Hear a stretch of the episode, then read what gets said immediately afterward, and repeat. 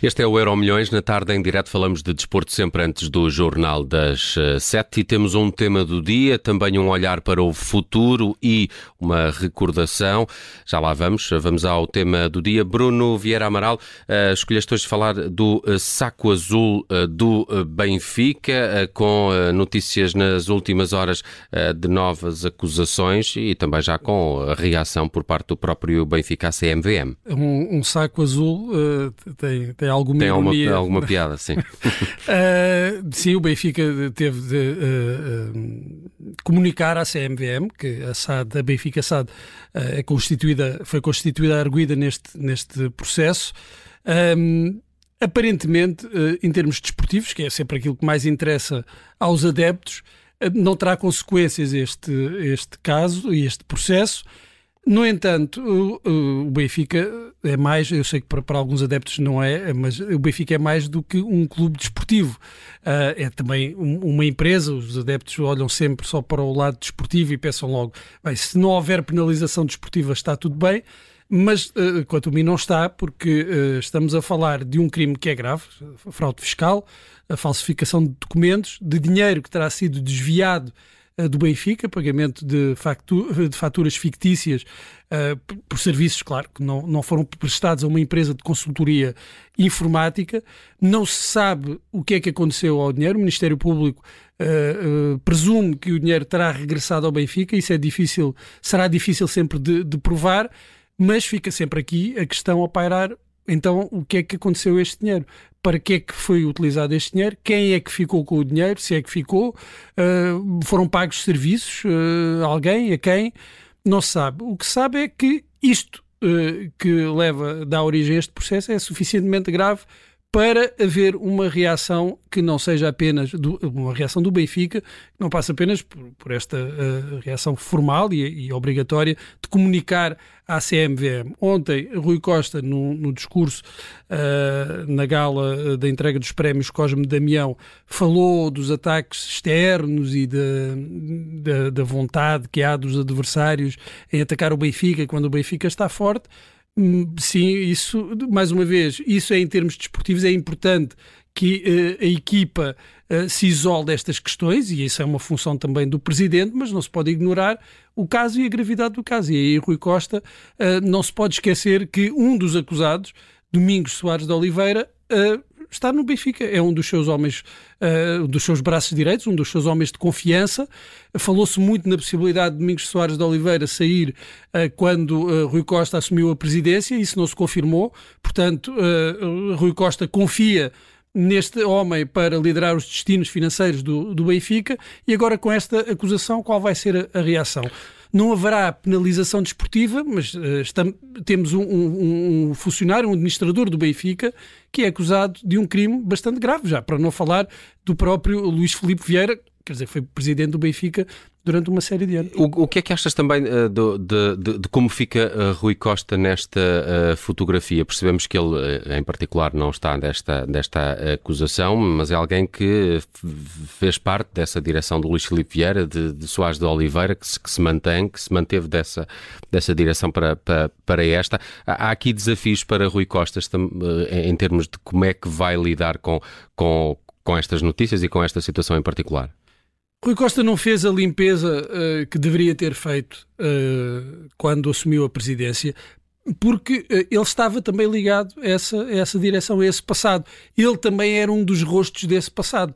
Tinha a vantagem de não, não estar envolvido diretamente nesta, neste, nestes casos e nestas situações e nesta gestão, mais concentrado na, na, na, gestão desportiva, mas isso não o iliba de responsabilidades, quanto a mim, uh, de responsabilidades de uh, escolher as pessoas com as quais quer trabalhar. E se escolheu, e Domingos Soares de Oliveira é uma escolha dele, porque ele podia uh, simplesmente ter dito uh, já chega, pronto, vamos embora, cada um segue o seu caminho. Não.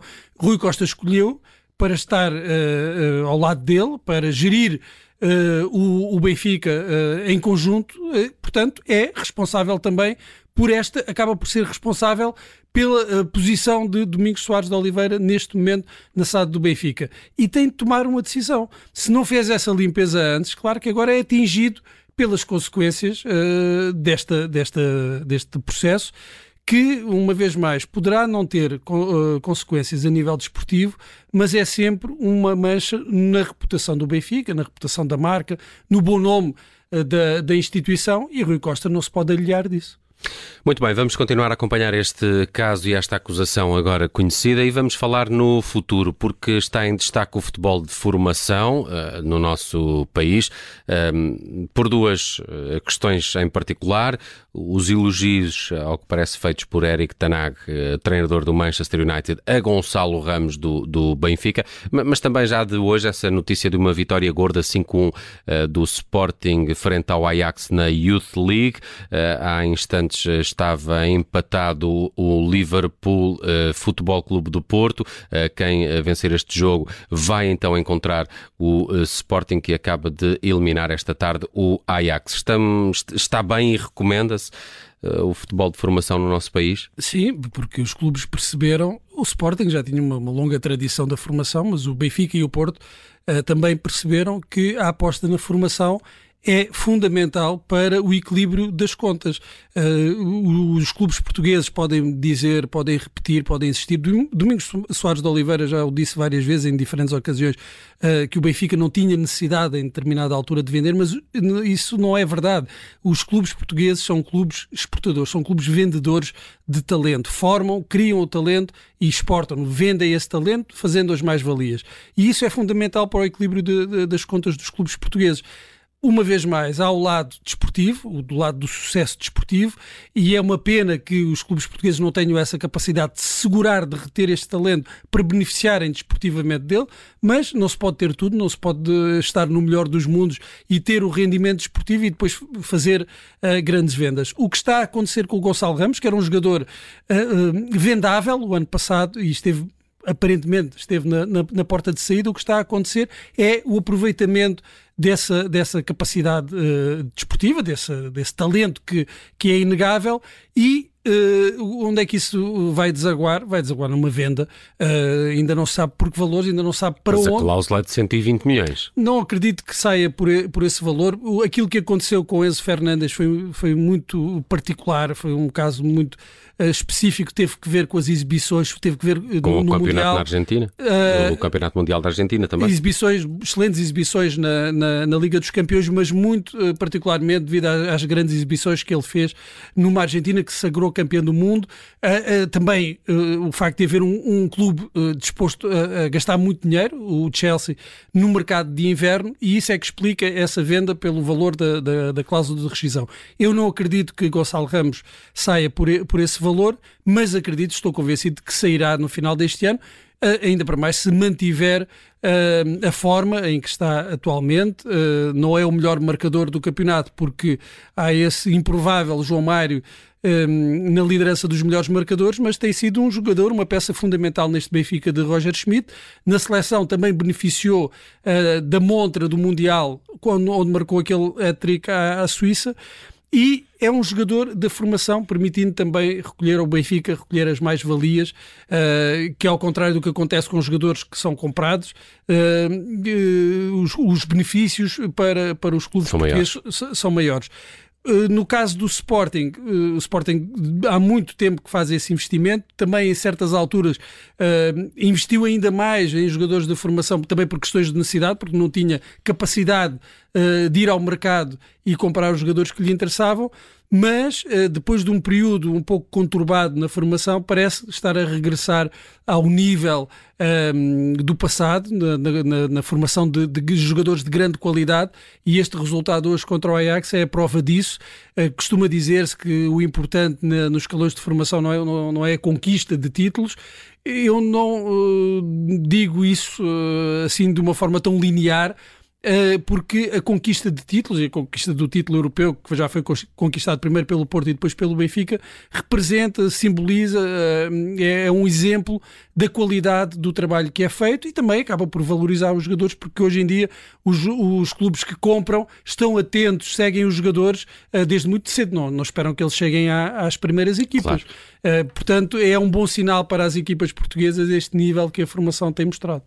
Ainda no Euro Milhões de hoje, olhamos para o passado e para os 70 anos de Carlos Queiroz, com uma carreira de 40 de treinador e com uh, muitas homenagens ao longo do dia de hoje. Uh, mas as opiniões também se dividem um pouco, muito por culpa do próprio Carlos Queiroz e da sua personalidade, presumo. É uma figura nem sempre consensual. Sim, e, e divide-se também a avaliação de, deste duplo Carlos Queiroz.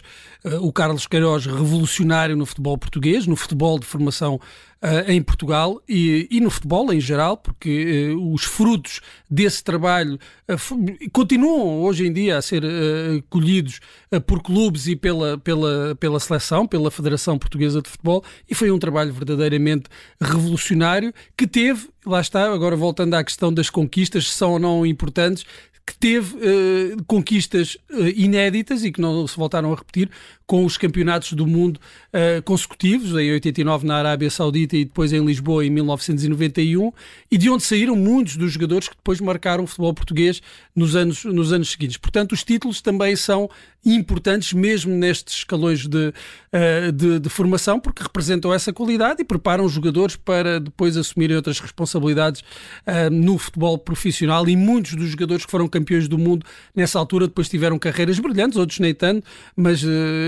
é assim que acontece sempre em, em qualquer uh, situação. E esse trabalho foi feito, foi não só por Carlos Queiroz, mas uh, a figura, a cimeira desse, desse trabalho é, é Carlos Queiroz, e depois faz-se uma outra avaliação do percurso dele enquanto treinador principal, e treinador já não dos júniores, mas em clubes e também em seleções. teve uma primeira primeira experiência logo depois do Campeonato do Mundo 91 de, Júniores na seleção portuguesa, falhou o apuramento para o Mundial 94, lembramos-nos da expressão é preciso varrer a porcaria uh, uh, da Federação, logo aí criou alguns anticorpos, ainda haveria de voltar à seleção, mas também as coisas não lhe correram uh, de feição, não, não, não correram muito bem, houve aquele célebre desentendimento com Cristiano Ronaldo, não foi o único, é verdade, e depois uma saída muito polémica da Federação, em que eu acho que Carlos Queiroz foi injustiçado. Uh, Carlos Queiroz é, é, um dos treinadores uh, que uh, esteve em mais mundiais e, e, ao serviço de diferentes seleções, teve um papel muito importante no Manchester United de Alex Ferguson como uh, treinador adjunto, adjunto. Uhum. mas que tinha, tinha uma grande importância, não era um, apenas mais um treinador adjunto, foi importante uh, também na, na evolução de, de, Cristiano, no acolhimento e na evolução de, de, de, Cristiano Ronaldo. Portanto, Carlos Queiroz, eu diria que se tivéssemos de fazer uma avaliação global, eu creio que é, é uma avaliação necessariamente positiva, apesar desses episódios uh, um pouco mais polémicos e também de uma personalidade que não gera consensos. Está feito o Euro Milhões hoje com a ajuda do Bruno Vieira Amaral. Assinalamos também os 70 anos de Carlos eh, Queiroz. Falamos do futebol de formação e do tema do dia, claro, o saco azul do Benfica, com uma acusação agora a ser conhecida. Amanhã voltamos a falar de desporto, antes do Jornal das Sete.